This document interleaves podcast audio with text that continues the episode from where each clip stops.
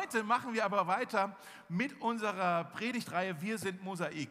Diese Reihe haben wir gemacht, so ein bisschen auch, um uns alle gemeinsam vorzubereiten auf Mitgliedschaft. Wir stellen uns in dieser Reihe die Frage, warum machen wir das überhaupt mit der Gemeinde?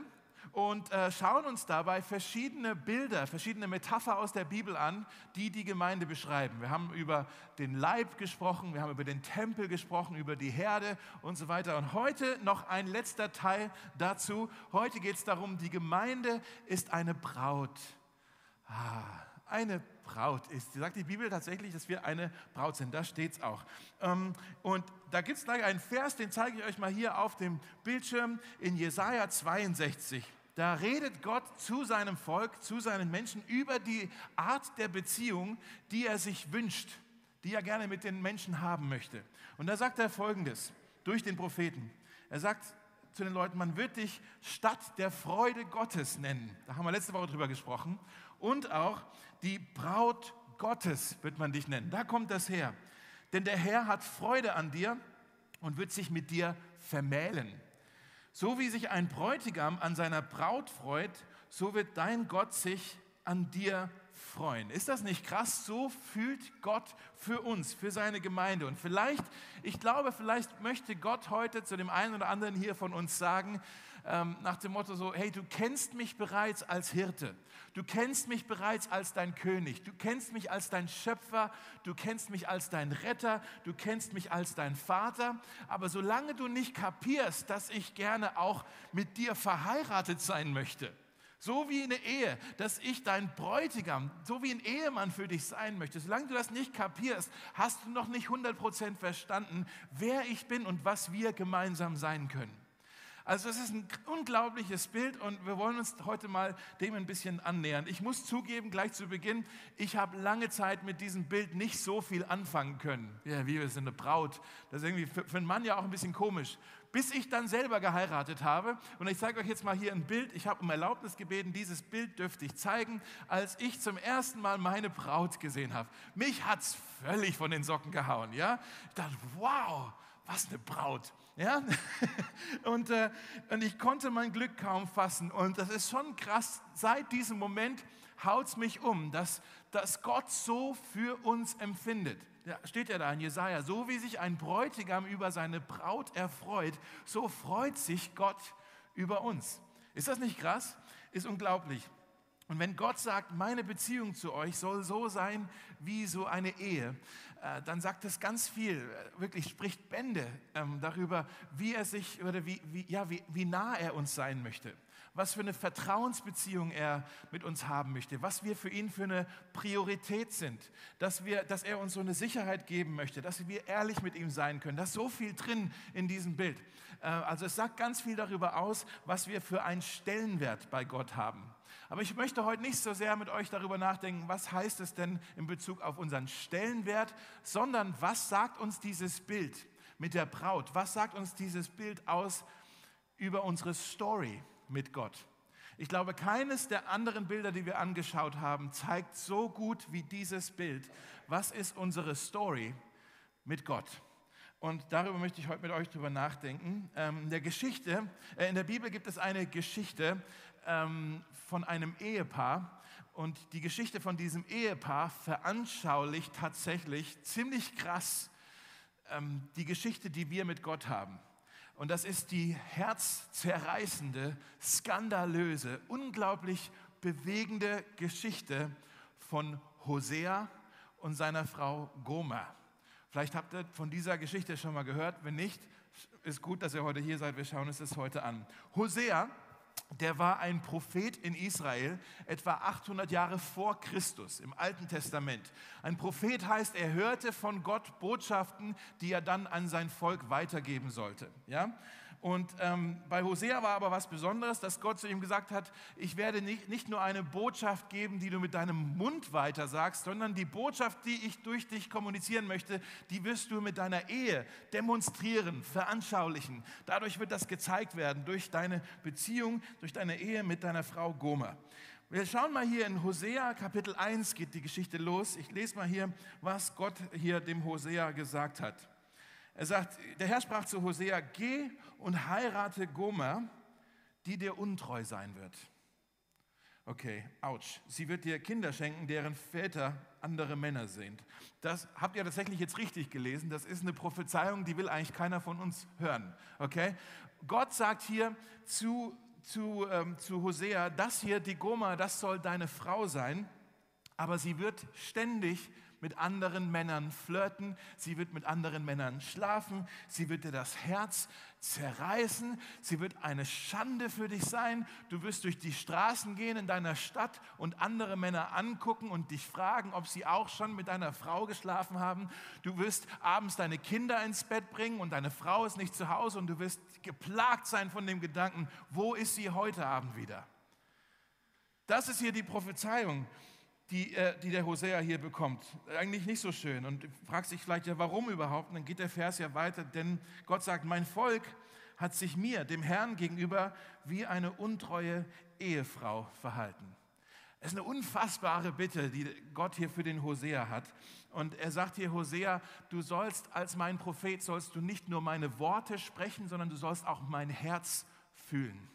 Du sollst mein Herz fühlen. Du musst wissen, so fühlt sich das für mich an wenn sich die Menschen von mir abwenden. Das fühlt sich so für mich an, als ob sie fremd gehen. Das ist ziemlich krass. Ähm, hier beginnt eigentlich auch unsere Story mit Gott. Wir in dieser Geschichte mit Hosea und Goma, wir sind die Braut. Wir sind Goma. Vielleicht wollt ihr euch das erste Mal schon aufschreiben. Wir sind mit der Sünde fremdgegangen. Das ist Kapitel 1 von unserer Geschichte mit Gott. Wir sind mit der Sünde fremd gegangen. Was ist Sünde? Was ist Sünde überhaupt? Sünde ist eine Liebesaffäre, die du haben kannst mit irgendetwas, was nicht Gott ist. Alles, was nicht Gott ist, wenn du was auch immer es ist, kann deine Karriere sein, kann Geld sein, kann deine Beziehung sein, dein Image, dein Einfluss, was auch immer es ist, da wo du sagst, dem hier, dem, dem will ich mich hingeben, dem will ich mich schenken, dem, da hoffe ich, dass ich dort Liebe finde. Dort, da, da ist mein Verlangen, da, da ist irgendwo, ja, da, da ist meine Liebe. Das, das ist Sünde. Alles, was du über Gott stellst. Und Gott sagt, das ist, die Sünde ist für mich so herzzerreißend, weil das ist wie Fremdgehen. Das ist herzzerreißend, das ist traumatisierend für, für mich. Das ist äh, zerstörerisch für unsere Beziehung. Die Sünde ist so viel mehr als Regeln brechen. Sünde ist das, was Gottes Herz bricht. Nicht nur Regeln brechen, sondern das, was Gottes Herz bricht. Und, und Gott sagt, es bricht ihm das Herz, wenn wir etwas anderes mehr lieben als ihn. Vielleicht hast du das auch schon gemerkt. Wenn nicht, musst du es vielleicht heute mal drüber nachdenken, dass Gott, Gott ist ein eifersüchtiger Gott. Er spürt da ganz tiefe, ganz starke Gefühle und er wird richtig eifersüchtig, wenn wir unsere Liebe etwas anderem, jemand anderem schenken. Und ähm, der Hosea, ähm, der hatte das auch im eigenen Leib spüren müssen tatsächlich, wie sich das anfühlt. Er hat die Goma geheiratet. Äh, wir können lesen in Kapitel 1, dass die beiden haben drei Kinder bekommen. Der erste, da wissen wir, da war Hosea der Vater.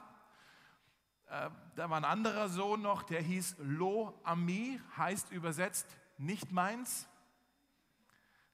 Krasser Name, ne? Und dann war noch ein drittes Kind, da wissen wir nicht, ob Hosea der Vater ist. Vermutlich wusste es Hosea selber auch nicht so genau, ob er wirklich der Vater ist. Und äh, nach einer Weile findet er sich wieder bei sich zu Hause mit den drei Kindern. Er ist ein alleinerziehender Vater. Seine Frau Goma ist ständig bei irgendwelchen anderen Männern. Und eigentlich, wenn sowas vorkommt in der Ehe, dann muss man nicht lange drüber nachdenken. Dann muss man eigentlich sagen, okay, das ist der, der bei euch, das, das war's. Bei euch ist gelaufen, das, das wird ja nichts mehr. Sie, sie will ja mit dir nichts zu tun haben.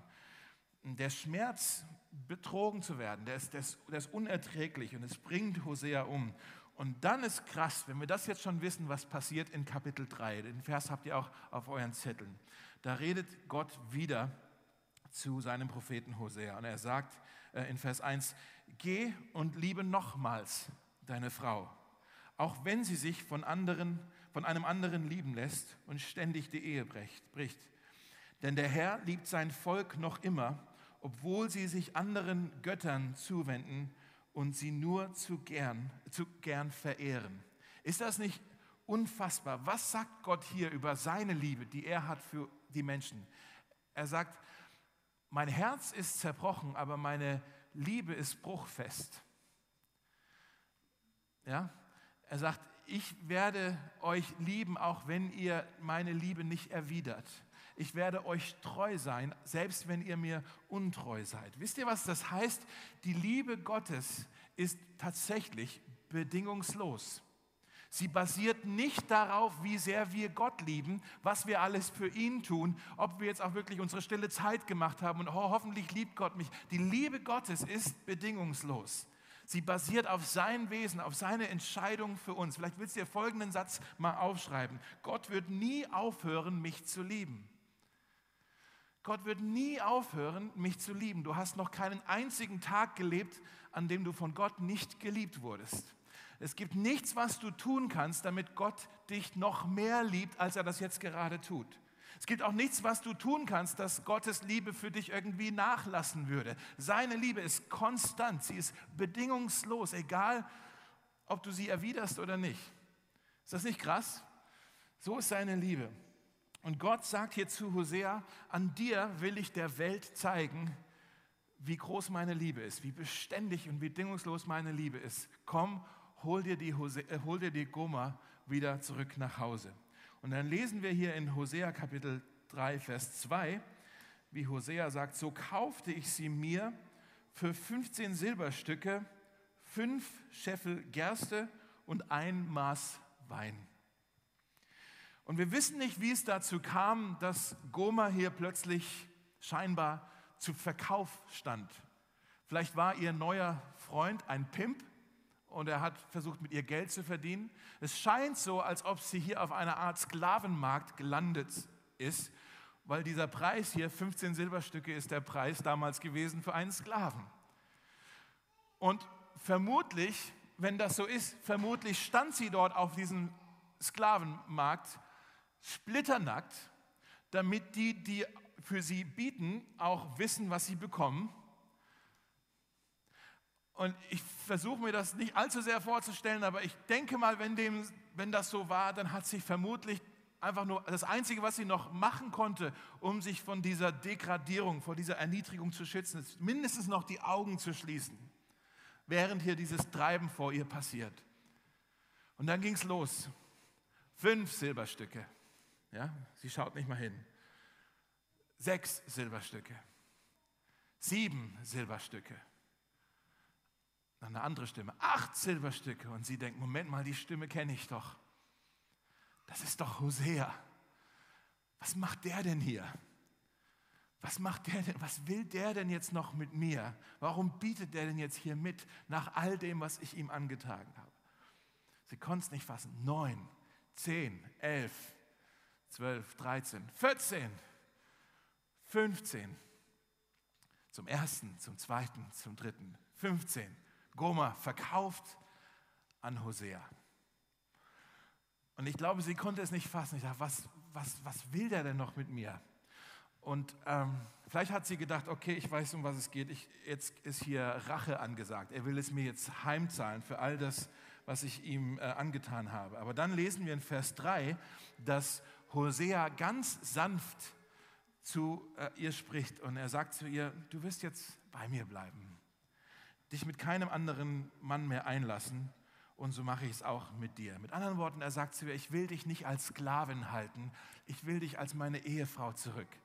Ich will, dass meine Kinder ihre Mutter wieder haben. Ich will, dass wir wieder Familie sind. Ich will gern mit dir gemeinsam eine Zukunft schaffen. Das ist eine unglaubliche unfassbare eigentlich Versöhnungsgeschichte, die uns hier aufgeschrieben ist. Und ich habe ja gesagt, da sind ganz viele Parallelen hier zu unserer Geschichte als Braut mit Gott. Ja, so wie der Hosea die Gomer liebt, genauso liebt Gott uns. So wie Gomer fremdgegangen ist, genauso sind wir von Gott fremdgegangen. Und so wie Gott, so, so wie Hosea die Gomer wieder nach Hause gebracht hat, genauso holt Gott uns. Jetzt sagst du, Moment mal, wo ist das denn passiert? Wo hat Gott denn uns wieder nach Hause geholt? Das kommt doch jetzt hier nicht mehr drin vor in dieser Geschichte. Und dann müssen wir jetzt ein bisschen einen Sprung machen, einen gedanklichen Sprung. Ich hoffe, ihr seid noch dabei. Ins Neue Testament. Da lesen wir von Johannes dem Täufer. Lustige Geschichte übrigens. Johannes der Täufer hat ja getauft und gepredigt und so und eigentlich so ein bisschen den Weg vorbereitet für Jesus. Und dann kam Jesus und Jesus hat dann auch parallel dazu seinen Dienst angefangen. Und Jesus war, glaube ich, ein ziemlich guter Prediger. Und es heißt dann, dass ganz viele von den Leuten, die erst bei Johannes waren, rübergegangen sind zu Jesus und wollten dem Jesus auch zuhören. Und die Jünger von Johannes haben, sind zu Johannes hingegangen und sagen, hey, die ganzen Leute, die hier waren, die rennen jetzt alle zu Jesus. Johannes, tu doch was. Johannes, sag doch was. Und was sagt Johannes äh, als Antwort darauf? Hier in äh, Johannes 3, Vers 28, er sagt, ich habe euch doch gesagt, ich bin doch gar nicht der Messias. Ich bin doch nur als sein Wegbereiter vor ihm, vor diesem Jesus hergesandt worden. Er, Jesus, er ist der Bräutigam. Er ist der Bräutigam, ihm gehört die Braut. Versteht ihr das? In Jesus Christus kam Gott auf diese Erde, kam Gott auf den Sklavenmarkt, um seine Braut nach Haus zu holen, um sie wieder nach Hause zu bringen, um sich mit ihr zu versöhnen. Jesus bezahlt, um uns aus unserer Sklaverei herauszuholen zu kaufen. Und auch das ist ein Kapitel in unserer Geschichte. Nicht nur, dass wir ihm fremdgegangen sind, sondern das Zweite, falls ihr es aufschreiben wollt, ist, er selbst hat uns teuer erkauft. Er selbst hat uns freigekauft. Ja, wir sind ihm fremdgegangen, aber er hat uns freigekauft. Es gibt auch im Johannesevangelium mal eine Geschichte, da ist Jesus selber eingeladen als Gast auf einer Hochzeit in Kana. Vielleicht kennt ihr die Geschichte, das ist da, wo er Wasser in Wein verwandelt hat. Ja? Und er sitzt also auf der Hochzeit, vermutlich war seine ganze Familie eingeladen, die waren irgendwelche Bekannten wahrscheinlich aus, aus dem Familienkreis, vielleicht ein Verwandter sogar. Und dann ist das Unmögliche passiert, der Wein ist ausgegangen und man kann nicht ordentlich feiern, wenn der Wein ausgegangen ist. Und dann lesen wir, dass die Mutter, also Maria, kam zu Jesus und sagt zu ihm, der, der Wein ist alle. Und dann sagt Jesus was ganz Komisches. Er sagt zu ihr, Mutter, meine Stunde ist noch nicht gekommen. Und das ist irgendwie eine total schräge Antwort, weil im Johannesevangelium immer, wenn Jesus von seiner Stunde gesprochen hat, meint er damit seine Todesstunde. Mit anderen Worten, Maria kommt und sagt, hey Jesus, wir haben keinen Wein mehr. Vielleicht wollte sie einfach nur, kannst du mal kurz die Straße runtergehen zur Tankstelle und ein bisschen Wein holen? Ja? Kannst du noch irgendwie gucken, dass wir hier noch was zu trinken haben? Jesus, wir haben keinen Wein mehr. Und sie sagt, es ist noch nicht Zeit zu sterben. Hä? Ist ein bisschen komisch, oder? Ähm, und ich glaube, das Einzige, für mich, das Einzige, warum das irgendwie Sinn ergibt, ist, wenn wir uns bewusst machen, dass Jesus ja Single war. Und ähm, bei Singles, das wisst ihr viele von euch auch oder könnt euch daran erinnern, falls ihr nicht mehr Singles seid, wenn Singles auf einer Hochzeit sind, plagt sie oft der eine Gedanke, werde ich auch mal heiraten? Wie wird meine Hochzeit wohl so sein? Und ich frage mich, ob Jesus auf dieser Hochzeit saß, vielleicht gar nicht so viel mitgefeiert hat wie alle anderen, weil er über seine Braut nachgedacht hat an seine Hochzeit gedacht hat und auch darüber nachgedacht hat, welchen Preis er für seine Braut zahlen müsste, um sie nach Hause zu holen. Denn er wusste, sie würde mehr kosten als 15 Silberstücke. Seine Braut würde ihn sein Leben kosten. Und deshalb schreibt Petrus auch davon im 1. Petrusbrief Kapitel 1, nicht mit vergänglichen Dingen wie Silber und Gold seid ihr freigekauft worden, sondern mit dem kostbaren Blut von Jesus Christus. Am Kreuz, versteht ihr das? Am Kreuz hat Jesus sein Leben für die Liebe seines Lebens gegeben, für seine Braut. Am Kreuz hat Jesus den Preis gezahlt und hat gesagt, ich würde lieber sterben, als ohne dich weiterzuleben. Was hat Hosea mit Gomer gemacht, als sie wieder bei ihm war? Da lesen wir in Hosea 2, was er vorhatte. Er sagt, nun will ich sie umwerben, ich will sie in die Wüste führen und dort zu ihrem Herzen sprechen. Das ist ein schöner Vers. Äh, ich will, ich will sie umwerben, ich will mit ihr in die, in die Wildnis gehen, da wo wir alleine sind. Nicht, weil ich sie dort umbringen möchte, sondern weil ich sie umwerben möchte. Was ist umwerben? Ihr lieben Männer, ich gebe euch mal ein paar Tipps für eure nächsten Dates. Ja? Was, ist, was ist umwerben? Wenn, wenn ihr ein Mädel umwerben wollt, ähm, dann zieht euch erstmal frische Socken an, dann äh, kauft ihr vielleicht ein paar Blumen und dann ladet ihr sie ein in ein schickes Restaurant. Vielleicht geht ihr sogar vorher in dieses Restaurant schon hin und sagt schon dem Kellner, an welchem Tisch ihr gerne mit eurem Date sitzen wollt. Ja? Dann geht ihr in dieses Restaurant, ihr haltet ihr natürlich die Tür auf und diesen ganzen Schmarrn macht ihr alles, ja? Und äh, haltet die Tür auf, setzt euch hin und ihr, und ihr sagt ihr, dass sie bestellen kann, was auch immer ihr zartes Herz begehrt, ja? Und dann, ganz wichtig, versucht nicht interessant zu sein, sondern versucht interessiert zu sein. Uh, stellt Fragen, hört zu, wenn sie antwortet, auf, nicht nur hinstarren, so, ach Gott, ist die schön. Nein, ja, sondern, sondern zuhören und nicken und mitlachen und oh, und erzähl mir mehr. Ja, und dann, wenn das den Nachtisch dann gegessen habt, dann bringt ihr sie wieder nach Hause. Falls es ihr kalt ist, dann tut ihr, ihr eure Jacke um die Schultern legen. Ja, all das ist umwerben. Und dann zu Hause geht ihr nicht mit hoch in die Wohnung. Nein, dann sprecht ihr noch ein Abendgebet. Und dann lässt darf sie in die Wohnung gehen und auf dem Weg zurück zur U-Bahn schreibt sie ihr noch eine SMS und sagt, vielen Dank für den schönen Abend, vielleicht können wir das bald wieder wiederholen. Das ist Umwerben, ja? Wenn ihr mal verheiratet seid, könnt ihr den ganzen Quatsch natürlich vergessen, aber... Entschuldigung. Ja? So würde ich es machen, wenn ich ihr wäre. Ja? Wie, wie, hat Jesus, wie, wie wirbt Jesus um seine Braut? Ich glaube, er macht es eher so, wie Hosea es gemacht hat. Es heißt hier, er spricht zu ihrem Herzen. Er führt sie in die Wildnis und spricht zu ihrem Herzen. Schaut mal hier im Epheser Kapitel 5 steht folgendes. Christus hat die Gemeinde geliebt und hat sein Leben für sie hingegeben, haben wir gerade darüber gesprochen, um sie zu einem heiligen Volk zu machen. Durch sein Wort er spricht zu ihr. Durch sein Wort hat er den Schmutz ihrer Verfehlungen wie in einem reinigenden Bad von ihr abgewaschen. Denn er möchte sie als seine Braut in makelloser Schönheit vor sich stellen, ohne Flecken und Falten oder einen anderen Fehler, heilig und vollkommen. Jesus verdient es und Jesus wünscht sich eine Braut, die vollkommen ist, die heilig ist, die makellos ist. Und vielleicht sagst du jetzt, ja, aber was will er denn dann mit uns? Ich dachte, wir sind eher so wie die Goma.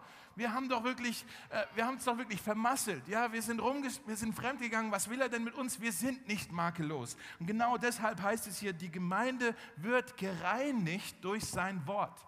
Sie wird gereinigt durch sein Wort. Eine andere Übersetzung sagt, sein Wort schmückt sie mit Schönheit. Ist das nicht herrlich? Sein Wort schmückt sie mit Schönheit. Er spricht zu unserem Herzen. Das dritte, das dritte Kapitel von unserer Geschichte ist, wir sind ihm fremdgegangen. Er hat uns freigekauft. Und jetzt werden wir mit Worten der Liebe geschmückt. Mit Worten der Liebe geheiligt. Das ist das, was jetzt passiert. Und deshalb, Leute, ist das, das Wort Gottes für uns auch so wichtig hier beim Mosaik, das ist so zentral für uns, weil das ist nicht nur so ein bisschen Information, was ist denn mal passiert vor 2000 Jahren und was heißt denn das, was ist denn hier die Lehre. Nein, wir glauben, dass durch dieses Wort der Bräutigam zu uns spricht.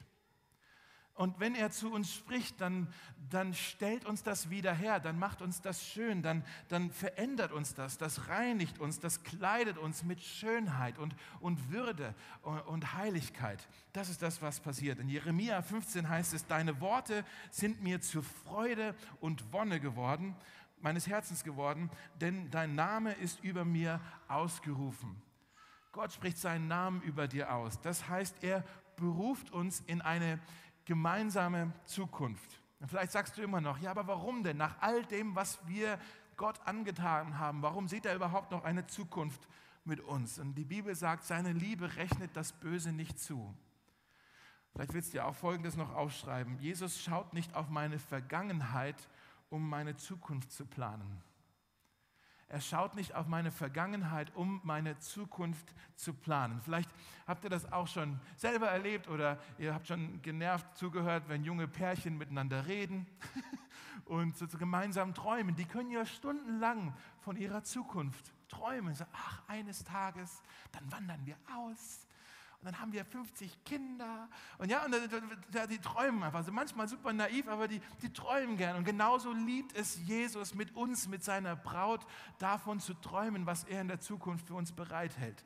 Er, er liebt es uns zu sagen, wie, wie, wie, ja, wie lieb er uns hat und wie er sich ein gemeinsames Leben mit uns eben vorstellt. Darum geht es in seinem Wort. Und ähm, Hosea, er sagt zu Goma, du wirst jetzt bei mir bleiben. Das ist Vers 3 gewesen. Und genau das sagt Jesus auch zu uns, zu seiner Gemeinde. Ich will, dass ihr bei mir bleibt. Ich will die Ewigkeit mit euch verbringen, mit meiner Gemeinde. Wir dürfen, und das ist das vierte Kapitel, das kommt noch, wir dürfen auf ewig zu ihm gehören. Wir dürfen auf ewig zu ihm gehören. Ich hoffe, ihr seht das jetzt hier so ein bisschen. Wir sind mit der Sünde fremdgegangen. Es gab für uns keine Hoffnung mehr. Es war ausweglos. Wir waren auf dem Sklavenmarkt. Aber Jesus kam und hat uns von dort herausgeholt. Er hat uns freigekauft. Er gab sein Leben. Er gab sich selbst für die Liebe seines Lebens. Und jetzt, derzeit, schmückt er uns mit Worten der Liebe. Und wir lesen in seinem Wort eine Sache, die die er mit uns vorhat, ist, dass er uns vorausgegangen ist, um ein Festmahl vorzubereiten, eine große, ja, eine Hochzeitsparty vorzubereiten. Und eines Tages werden wir, die Braut Christi auf dieser Erde, alle, die zu ihm gehören, wir werden ihm nachgehen und dann werden wir auf ewig zu ihm gehören. Die Bibel sagt, der Himmel wird mal sein wie ein Hochzeitsfest. So schön werden wir da feiern. Wisst ihr, was das heißt? Es gibt Torte. Ja? Das könnt ihr euch schon mal drauf freuen. Die Gemeinde wird dann mit Jesus wieder vereint sein. Ich zeige euch hier noch diese Verse am Schluss und dann wollen wir beten. In Offenbarung 19 heißt es, dann hörte ich etwas, das wie das Rufen einer riesigen Menschenmenge oder das Rauschen mächtiger Meereswellen oder das Krachen lauter Donnerschläge klang. Mit anderen Worten, im Himmel wird es laut. Okay? Für diejenigen unter euch, die manchmal sagen, Gottesdienst, ah, ist ein bisschen zu laut. Okay? Im Himmel ist es noch viel lauter. Und dann diese Stimme, dieses Rufen hat gesagt, Halleluja, denn der Herr, unser Gott, der Allmächtige, er herrscht.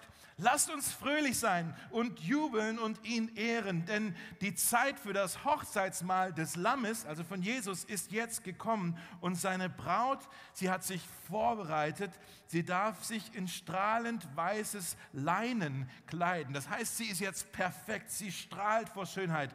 Der Bräutigam erfreut sich über seine Braut. Und dann steht da noch, dann sagte der Engel zu mir, schreib das auf. Freuen dürfen sich alle, die zum Hochzeitsmahl des Lammes eingeladen sind. Was heißt es hier noch mit diesem ähm, Schreib auf? Wisst ihr, was das ist? Das ist die Hochzeitseinladung. Das ist die Hochzeitseinladung. Sie wurde bereits verschickt. Und meine Frage an dich heute Morgen ist, hast du schon auf diese Einladung geantwortet? Hast du schon gesagt, hast du schon zugesagt, dass du auch dabei sein möchtest? Vielleicht sagst du ja, was ist denn das jetzt für eine Einladung? Ich möchte euch sagen, das Evangelium ist die Hochzeitseinladung. Das Evangelium ist die Hochzeitseinladung. Hast du schon darauf geantwortet? Vielleicht fragst du denn, was ist das Evangelium?